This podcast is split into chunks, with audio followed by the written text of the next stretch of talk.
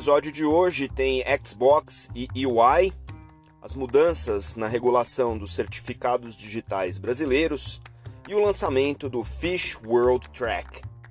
Eu sou Maurício Magaldi e esse é o Block Drops, o primeiro podcast em português sobre blockchain para negócios.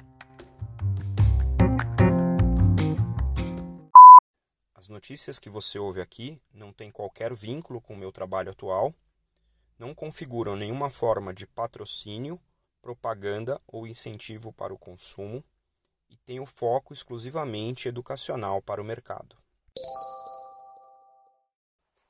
Nós já trouxemos aqui quando esse projeto era um piloto ainda reduzido, né?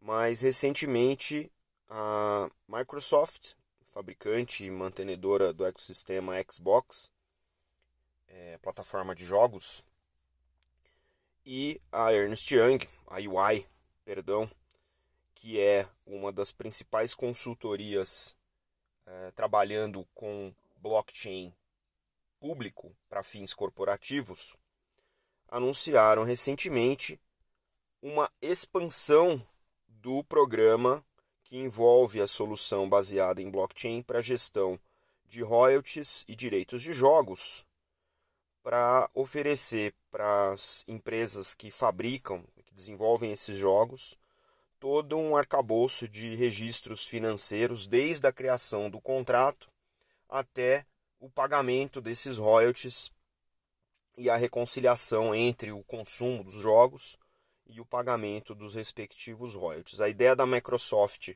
é usar as funcionalidades para que uh, todos os parceiros do Xbox, do ecossistema Xbox e a rede de artistas, músicos, é, roteiristas e outros criadores de conteúdo possam ter visibilidade na rastreabilidade, gestão e todo o processo de pagamento dos seus contratos de royalties o, o, o mundo dos jogos ele envolve diferentes tipos de conteúdo, né?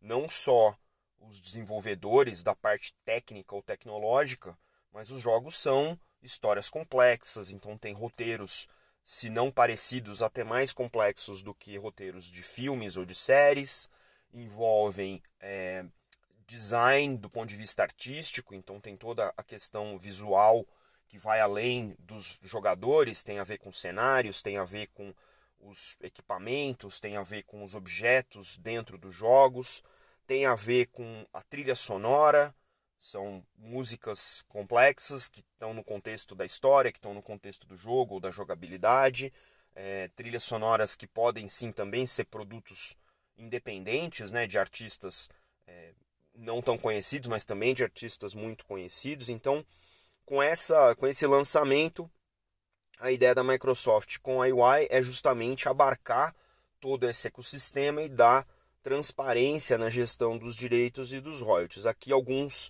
uh, benefícios que a Microsoft vai ser possível uh, de uh, capturar. Primeiro, acelerar a digitalização dos contratos entre essas partes, para utilizando aí até componentes de inteligência artificial que são baseados no Microsoft Azure, o, a oferta de cloud da Microsoft, é, integrar, é, gerar e integrar todos os relatórios e as faturas é, dentro dos ERPs. ERPs são Enterprise Resource Planning, são aplicações corporativas para processar e registrar os royalties e os direitos em uma velocidade muito maior, com muito mais transparência e visibilidade para quem de direito gerar todas as, as entradas contábeis né, dentro da, da plataforma blockchain para esses ERPs, para que eles possam fazer a sua contabilidade baseada numa contabilidade compartilhada entre todos os envolvidos e incorporar controles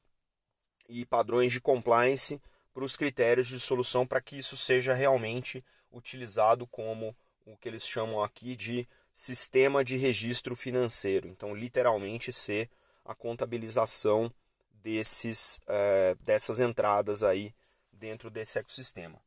Eu não posso é, dizer muito mais do que o que está na matéria, mas eu posso é, compartilhar um pouco da minha perspectiva. o mundo dos direitos autorais e o mundo dos royalties é um mundo muito frágil para quem hoje produz conteúdo, seja games, seja música, seja arte em geral, e tenho visto muitas soluções baseadas em blockchain é, endereçando esses desafios de maneira mais simples, de maneira a devolver para quem cria um pouco do poder sobre a sua obra. Né?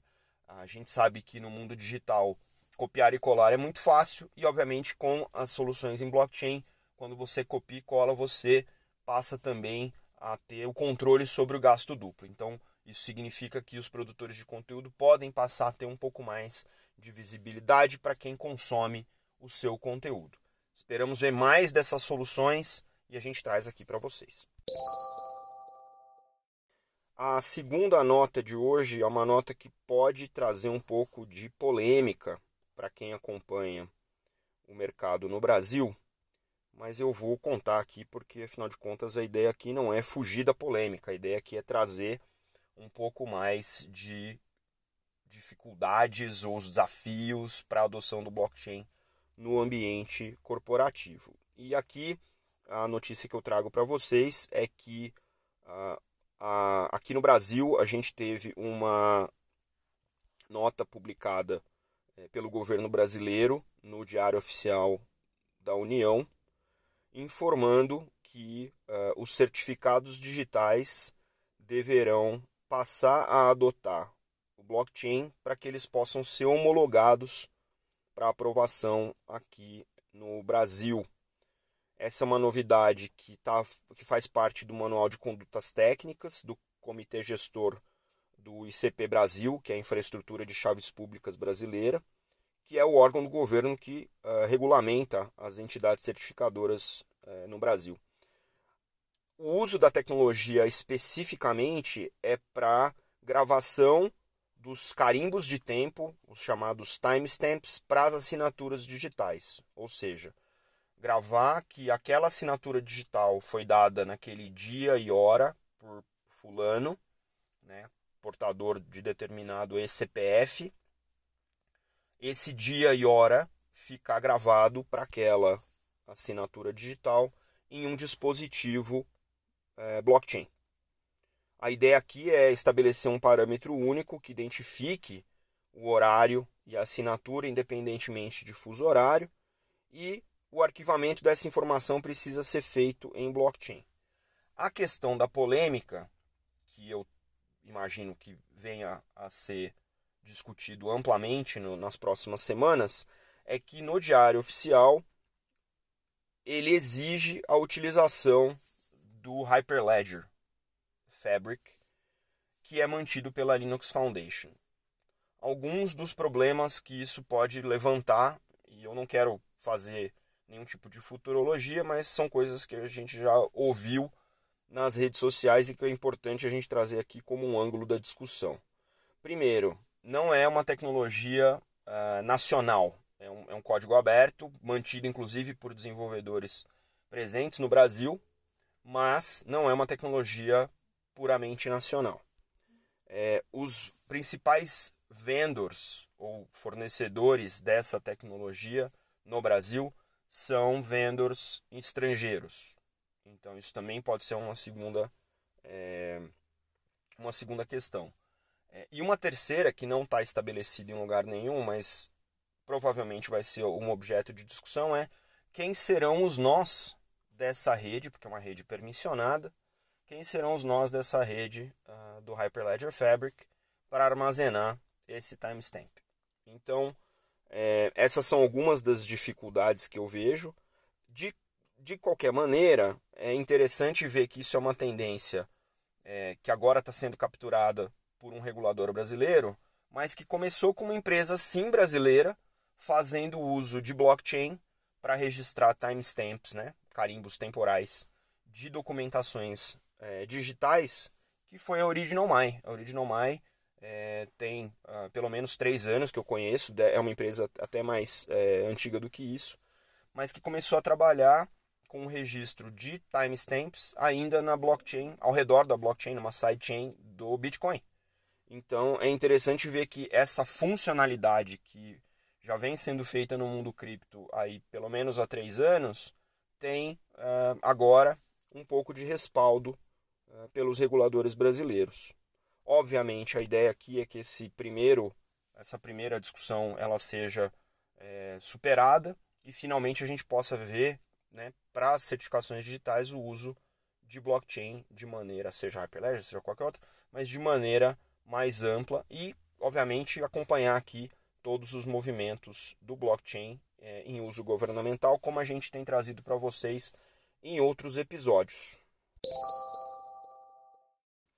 Na nossa última nota do episódio da semana e do ano, eu trago para vocês uma notícia sobre rastreabilidade. Pô, Magaldi, você já trouxe inúmeras notícias sobre rastreabilidade. É, é verdade. A gente já até discutiu aqui. Rastreabilidade no mundo corporativo é o caso clássico para o uso de blockchain.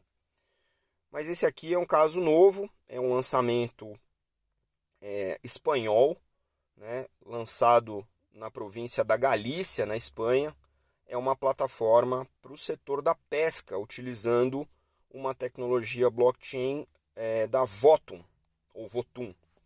Votum é o fornecedor da tecnologia para esse caso de uso.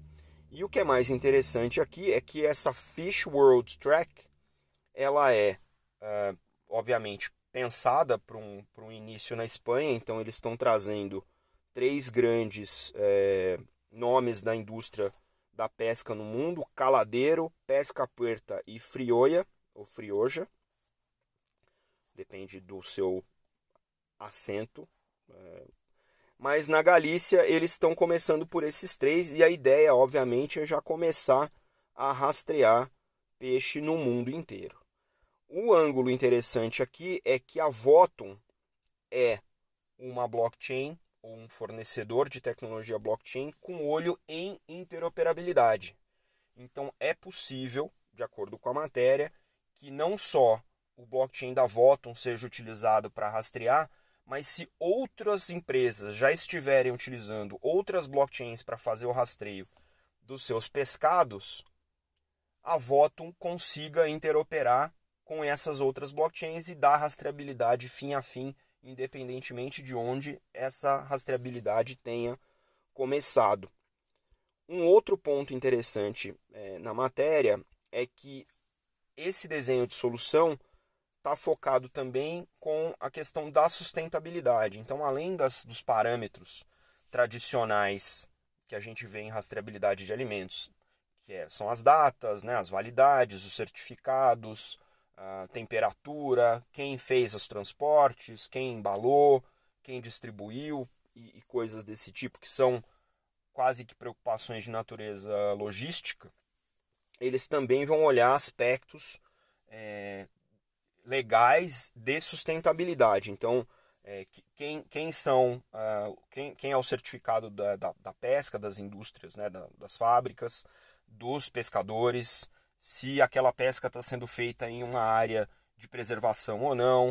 Uh, você começa a conseguir distinguir é, se o, o, pescado que está vindo é o pescado que está é, é, autorizado do ponto de vista de tamanho, do ponto de vista de é, idade do pescado. Então, tem uma série de outros parâmetros que passam a ser rastreáveis através dessa solução que permitem não só ao consumidor final, porque nesse caso essa, essa, esse pescado nunca chegaria ao consumidor final, mas já no momento da recepção do peixe você fazer esse tipo de é, distinção e poder seguir ou não seguir com o peixe dentro uh, dessa cadeia de suprimento.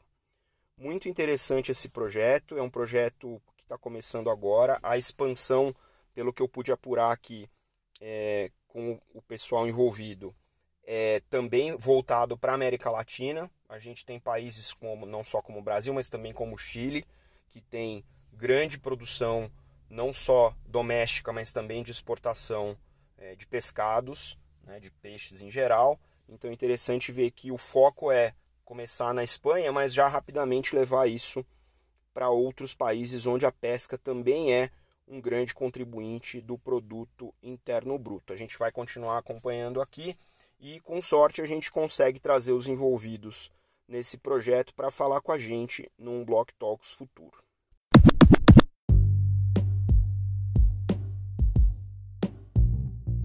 Você pode ouvir o Block Drops Podcast nas plataformas Numis, Google Podcasts, Apple Podcast, Spotify e Anchor FM.